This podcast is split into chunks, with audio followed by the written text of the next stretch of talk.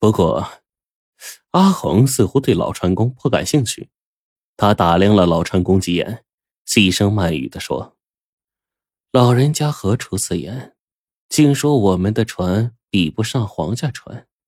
难道你见过皇家宝船？”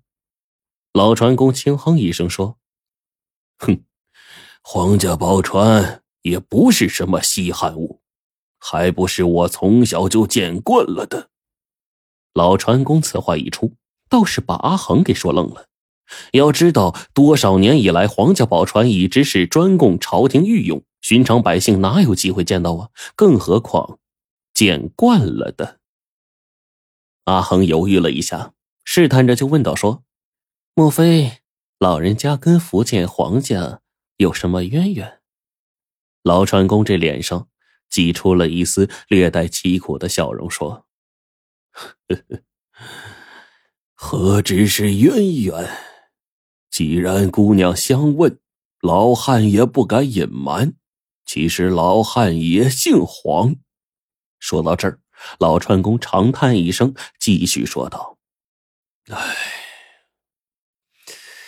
可是世人只知道黄牙子，又有谁知道黄牙子还有一个弟弟？”黄坚子啊，因为皇家造船技艺传嫡不传庶，黄牙子与黄坚子虽是一父所生，但是黄坚子的生母是小妾，所以黄坚子生下便在皇家低人一等，不能参与家族的造船事业，世人也就不知道我这个无名之人。或许因为同是小妾的缘故，当老船工说到这儿，阿恒的神色中闪过了一丝黯然。他轻声说：“这么说来，你就是那位黄坚子了。”不错。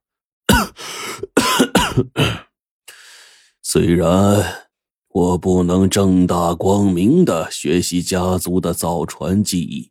但毕竟我也是船王后人，生来便有造船的天赋，再加上又有偷师学艺的便利条件，所以，我虽然不敢说已超过船王祖父，但比起我那不争气的哥哥来，恐怕我才更像是船王世家的正宗传人。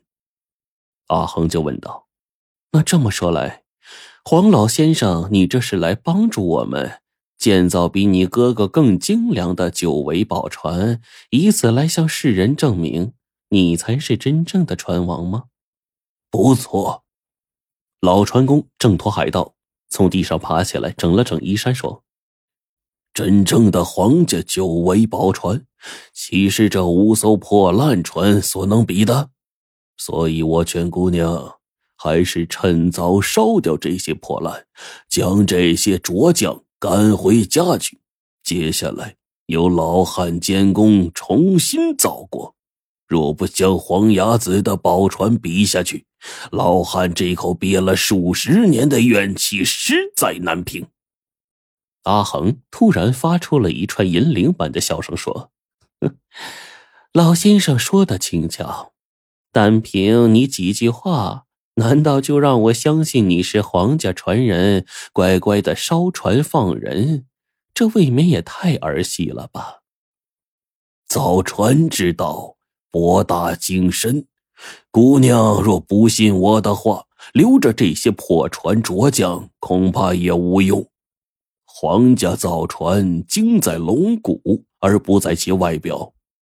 这些拙匠所造大船，虽说外表与我皇家宝船有几分相似，但是龙骨松散，力难聚集，御风不稳，遇浪无速。若是驾着这些破船与皇家宝船对阵，保准你们有去无回。当然，皇家造船之道，黄牙子也只是学到皮毛。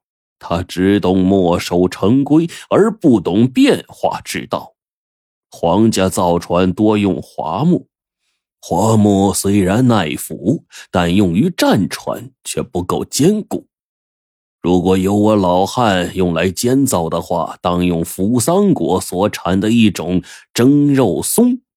这种松树常被当地的居民用来烹食肉食，以此木脱肉，便能放于炉灶上蒸煮，遇火不燃，坚固异常。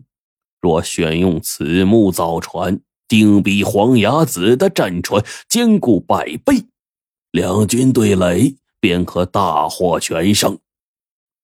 老船工滔滔不绝的讲完了一席话，阿恒仍然不为所动，缓缓的就说：“如若真如老先生所说，那是甚好。不过，这些破船与着将们也不忙着烧掉赶走，不妨先试一下航，看看这些着将们所造出的破船是否合用。若不合用，再烧掉杀掉。”也不迟。说到破船与着将时，阿恒还露出了一丝顽皮的微笑；但是说到烧掉、杀掉时，他那如秋水般的眼波中却露出一丝残忍的快意。此言差矣。造船之道最重兆头，无论是让无用之船试航，还是造船之前杀工匠。都是凶兆，实不可为。若姑娘决意为之，那老汉也无计可施，唯有放弃帮你们造船之念，继续做我的无名之人。你是在威胁我呀？阿恒依然是微笑着，不过笑容中却透着一股子杀气。那我不妨先砍了你的头，然后再试航这些无用之船。看看到底是吉兆还是凶兆。说着，阿恒玉手一挥，顿时两个喽啰冲了上来，又一次按倒了老船工。其中一个喽啰抽出佩刀，只待一声令下，便要老船工脑袋搬家。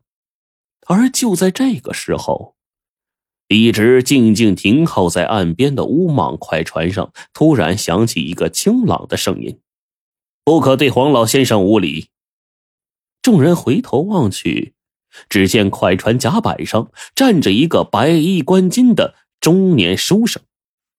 这书生清瘦高挑，颌下留着三缕清须，眉目儒雅，却透着几分不怒自威的霸气。此人便是靖海王汪直，一个纵横四海的海盗大头目。谁也不知道，汪直一直躲在乌蟒船舱内。王直觉得这么重要的事行，他必须亲临现场。他对阿恒的信赖也不像外人以为的那么神。